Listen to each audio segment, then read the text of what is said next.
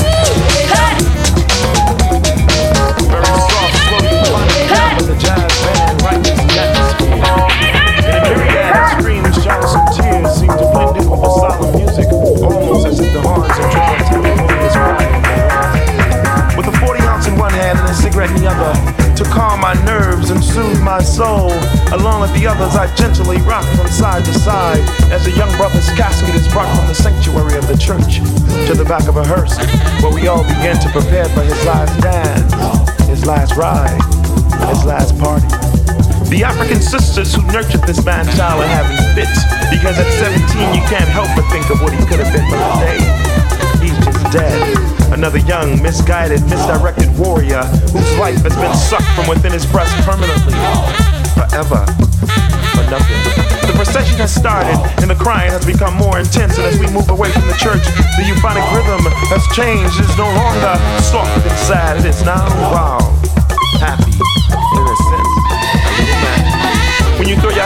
the air and gracefully and emphatically move your body in a way that only Africans can, an unpatterned way that's natural to you and throw the music down in New Orleans, we call that the second line. Our body's language say to this young brother that this dance is for you. Yes, this last dance is for you. We dance so that your last vision of us can be a happy one. As we party past the housing project, this is the last time to see your playground battlefield. This vicious, brutal, familiar enclave of blackness where you endured much pain and hurt, mingled with laughter and love. This is the last time to see the rough, happy, innocent, nappy-haired little boys on their bikes who remind you so much of yourself when you were 10 and innocent. The last time to see the old sisters sitting on the porches becoming wiser by the day, and the old brothers sitting in front of the liquor stores reminiscing about what could have been. This is the last time to see your life and your world, and because of that, we stomp today, we shout today, we cry today, we dance today. Let's be dancing. And when we get to the candy store, the place where your life was quickly haunted, the euphonic rhythm changes yet again. This time the music and the people are in a frenzy. They dance like this will be the last time before we all get to see our maker. And the music pounds and thumps and flares and draws us all emotionally into this intense moment, 12 of your best homies remove your casket from the hearse, and in a way equivalent to the white boys' hip hip hooray, your boys thrust your casket to the sky, and they take it down, and they thrust it again triumphantly, angrily, repeatedly, if to say to your assassin, motherfucker, you can't touch it now, not your guns, not your bullets can't touch it now. However, in the midst of this frenzy, the roaring sound of a hot, vicious bullet rips through the air. Perhaps this is the assassin's rebuttal. This bullet must also sound like the fat lady because the party's over. African brothers, sisters, and babies seek refuge, desperately trying to avoid their last dance. But deep down inside, we all know that we will dance again, again soon.